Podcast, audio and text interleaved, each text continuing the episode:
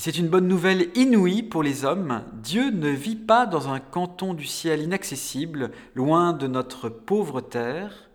Régulièrement, il se promène parmi nous. Il vient sur terre. Et il se promenait déjà au Jardin d'Éden à la recherche de ses amis Adam et Ève. Et Jésus, le Fils de Dieu, a marché sur nos routes, a bu dans nos bars, a dansé dans nos salles des fêtes, a goûté les pommes de reinette et les berlingots. Et il continue à se promener parmi nous et à fréquenter ici-bas ses amis.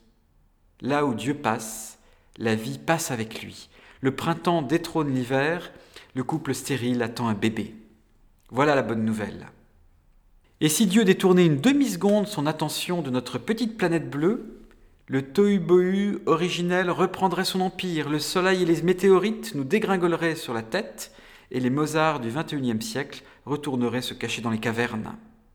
Oui, Dieu veille à chaque instant sur chacun de nous. Il nous donne la vie et il nous fait vivre. Et cette alliance est pour lui définitive, elle est scellée par l'amour. Quand le psalmiste décrit Dieu qui abreuve la terre, il ne parle pas seulement de la pluie féconde, il parle aussi de l'Esprit Saint. Dieu est à l'œuvre en chaque créature comme la rosée qui descend sur la terre. Il lui donne la vie et la grâce, il suscite la beauté et la tendresse de l'intérieur.